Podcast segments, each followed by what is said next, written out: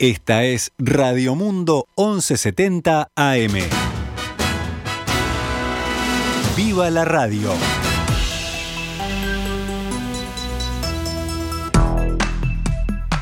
Doce horas 16 minutos, damos comienzo a una nueva edición de Noticias al Mediodía en este martes 24 de agosto del año 2021.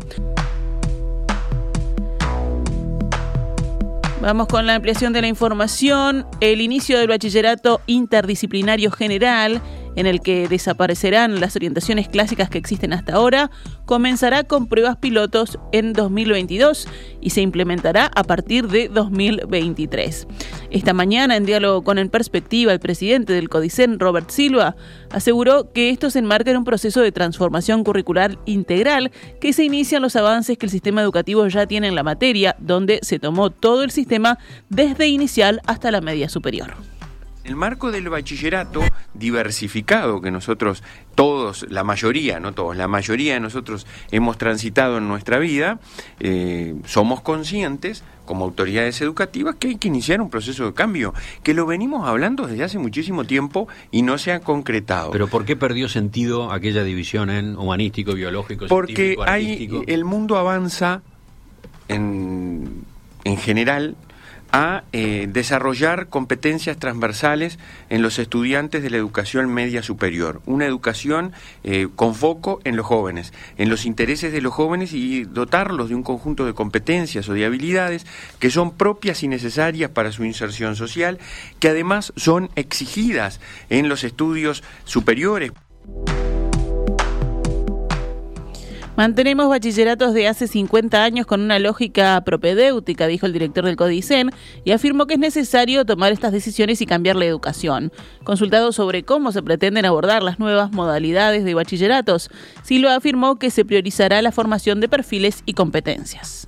Esto es un proceso de construcción colectiva eh, lo que nosotros pensamos es que tenemos que avanzar hacia un bachillerato general, que incluso el trayecto del propio estudiante lo vaya construyendo. Hay países que tienen eh, materias opcionales que permiten a los estudiantes ir, bueno, si ya tiene definida una cuestión vinculada a lo científico, bueno, puede tener materias opcionales que ah. vaya reforzando su formación hasta llegar, por ejemplo, al sexto.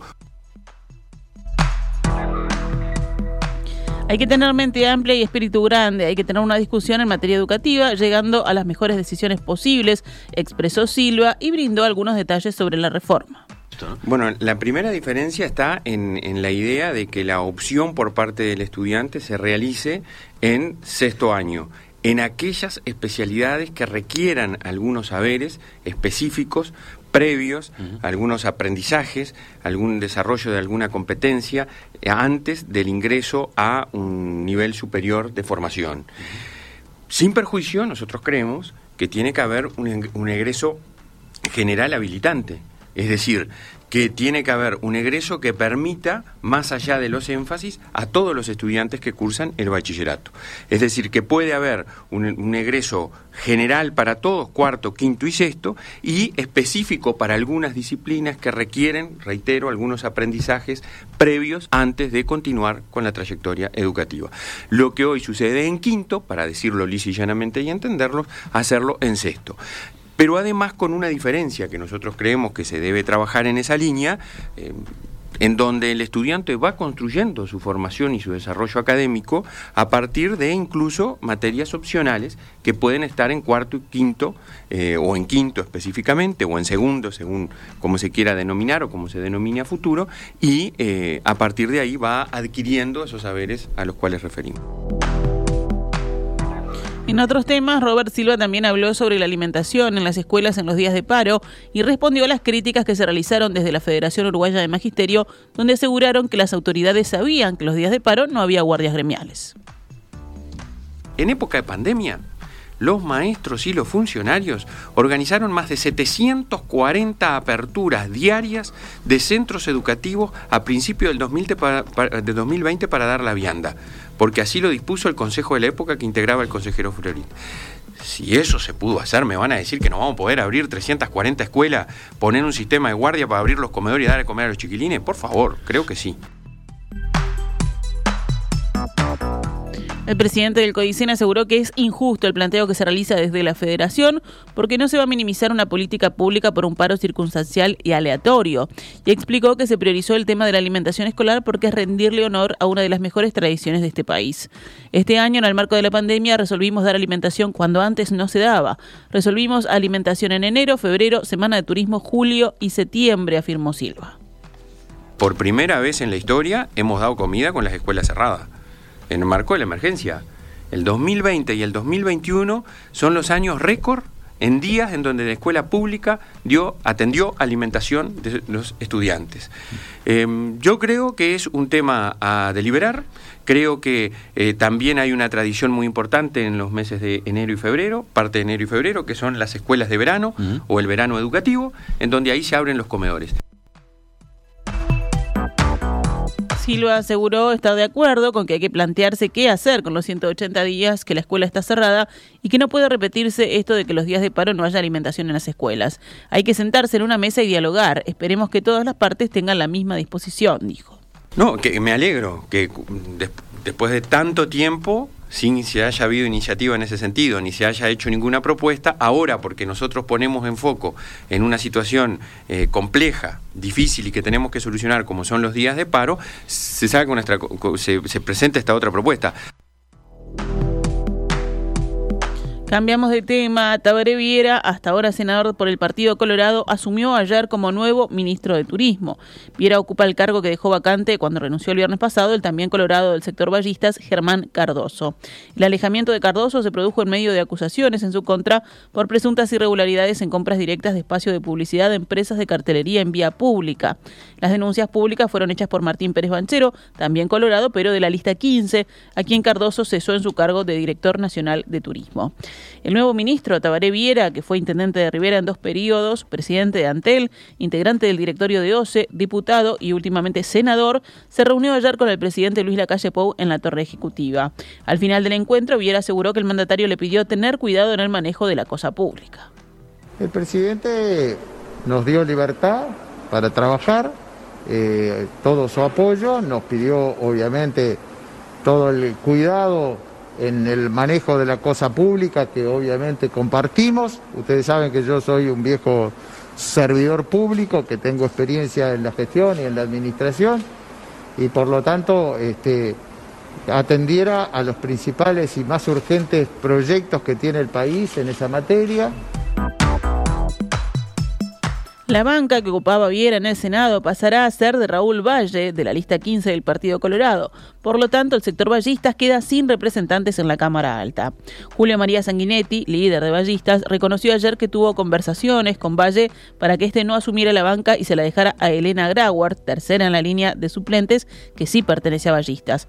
Sanguinetti dijo que conversó con Valle en un espíritu abierto y de generosidad y sin condicionamientos, pero su pedido no prosperó nos, sentimos bien en esto, nos sentimos representados, aquí hemos actuado con el espíritu abierto, este, que actuamos siempre, este, de modo que no, miramos de modo estrecho este, la, situación para resolverla en función de, lo que pudieran ser eh, intereses políticos legítimos, pero no superiores ¿eh? a los que se convocan en este momento.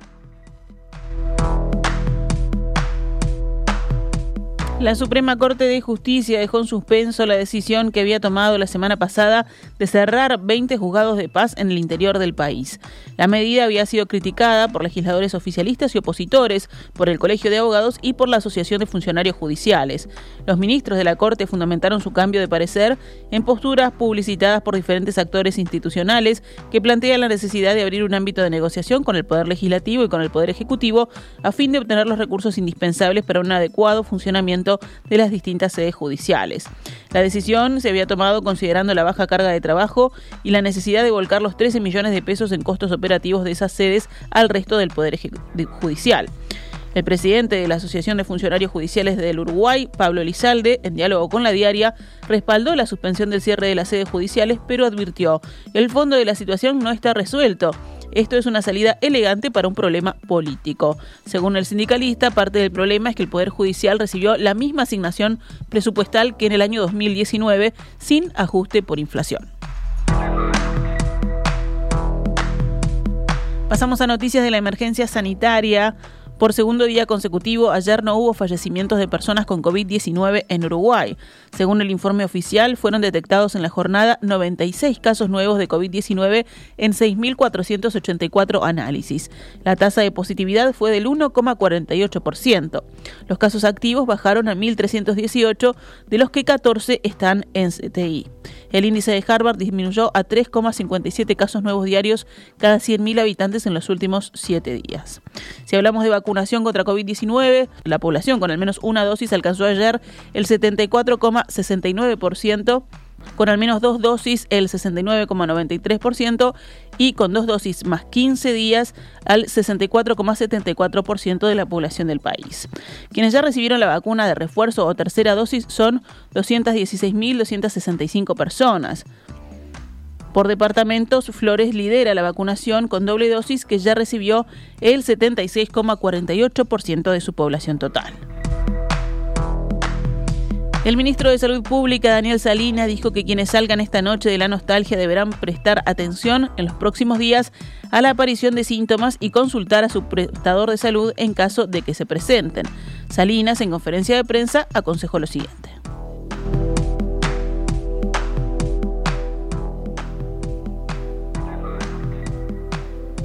Aquellos que decidan concurrir a un evento de estas características, que además podría haber sido más gradual, pero va a ser simultáneo, es decir, esa simultaneidad nos hace correr un cierto riesgo que tratamos de minimizar.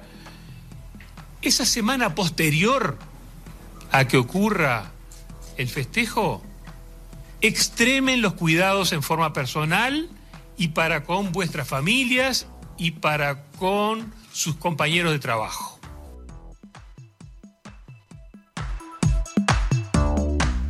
El ministro afirmó que la pandemia no terminó y que si bien las vacunas son efectivas, no son infalibles.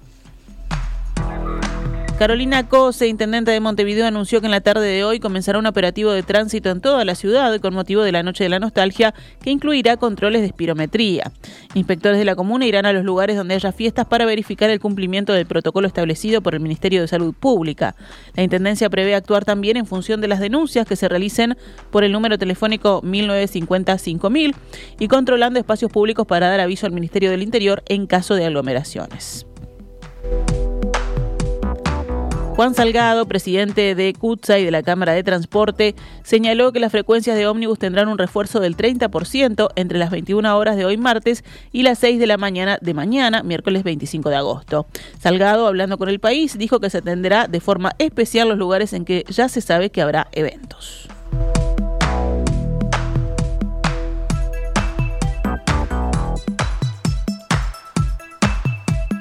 La Intendencia de Maldonado multó e intimó al diputado del Partido de la Gente, Daniel Peña, a detener la obra de construcción irregular de su casa de 345 metros cuadrados ubicada en Punta Ballena, según informa hoy el observador.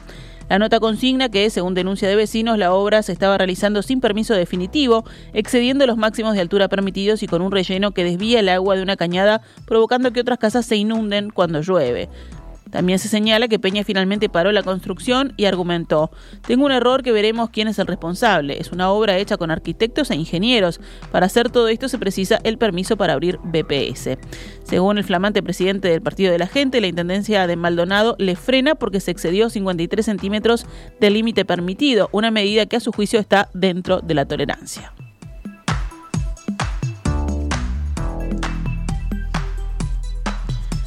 Cerramos el panorama nacional con otras noticias.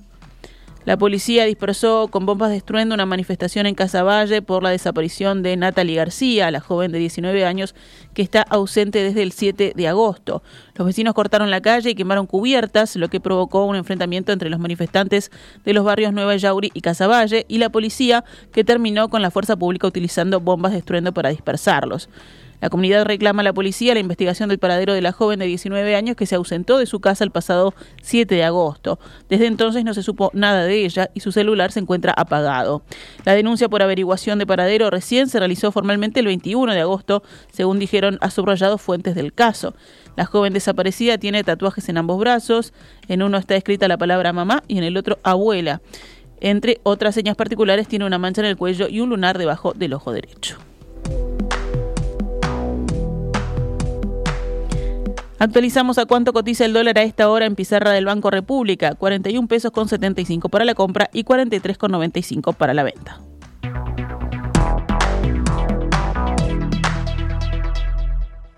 Esta es Radio Mundo, 1170 AM. ¡Viva la radio!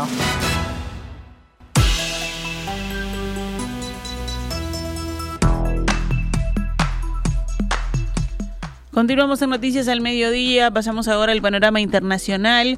La Organización Mundial de la Salud advirtió hoy que solo cuenta con suficientes suministros sanitarios en Afganistán para una semana, luego de la toma de Kabul por parte de los talibanes hace 10 días atrás. Ayer, lunes, el 70% de estos suministros fue entregado a los centros sanitarios, indicó Ahmed Al-Mandahari, jefe de la región del Mediterráneo Oriental de la OMS, que comprende desde Marruecos hasta Afganistán. Destacó que es 500 toneladas de medicamentos y suministros quedaron retenidas en Dubái a causa de los caóticos esfuerzos de evacuación desde el aeropuerto de Kabul, que no puede en este momento recibir vuelos comerciales. Aquellos países que envíen aviones vacíos para recoger a evacuados no se sienten en condiciones de brindarnos ayuda, confió. El domingo, la OMS y UNICEF solicitaron en forma conjunta que se establezca de inmediato un puente aéreo humanitario fiable y dinámico para poder enviar suministros a Afganistán. La Comisión de la ONU para los Derechos Humanos advirtió que la forma en que los talibanes traten a las mujeres, especialmente en lo relativo a su derecho a la educación, representará una línea roja. Una línea roja fundamental será la forma en que los talibanes traten a las mujeres y a las niñas y respeten sus derechos a la libertad, la libertad de movimiento, la educación, la expresión personal y el empleo conforme a las normas internacionales en materia de derechos humanos, dijo la alta comisionada de la ONU para los Derechos Humanos, Michelle Bachelet. Ante el Consejo de Derechos Humanos de la ONU, que celebró una sesión especial sobre Afganistán, la expresidenta chilena consideró que garantizar el acceso a una educación secundaria de calidad para las niñas será un indicador esencial del compromiso con los derechos humanos. Por su parte, los talibán aseguraron que las funcionarias públicas podrán volver al trabajo cuando esté garantizada la seguridad, según declaró hoy un portavoz del nuevo régimen de los talibanes en rueda de prensa en Kabul. Queremos que trabajen, pero también que la seguridad sea buena. Para ello, explicó el portavoz que recalcó que las mujeres deben quedarse en casa por el momento. En la misma conferencia, el portavoz exigió a Estados Unidos que no haga salir del país afganos con cualificaciones y reiteró a los países occidentales que la fecha límite para seguir realizando evacuaciones aéreas es el 31 de agosto. Nos vamos al panorama deportivo. La selección uruguaya de fútbol playa deberá ganar hoy para avanzar a cuartos de final en el Mundial que se está redesarrollando en Rusia. Los celestes se enfrentarán a Portugal, que es el campeón vigente, hoy desde las 13 horas, hora uruguaya. Y en Japón quedaron oficialmente abiertos los Juegos Paralímpicos de Tokio con una ceremonia de apertura en el Estadio Nacional, 16 días después de la clausura de los Juegos Olímpicos, un año después de la fecha prevista inicialmente. Declaró abiertos los Juegos Paralímpicos de Tokio 2020, pronunció el emperador Naruhito, desde el palco de autoridades del estadio, privado de espectadores, debido a la puerta cerrada generalizada decretada para hacer frente a la quinta ola de COVID-19 que golpea a Japón. Esta es Radio Mundo, 1170 AM. ¡Viva la radio!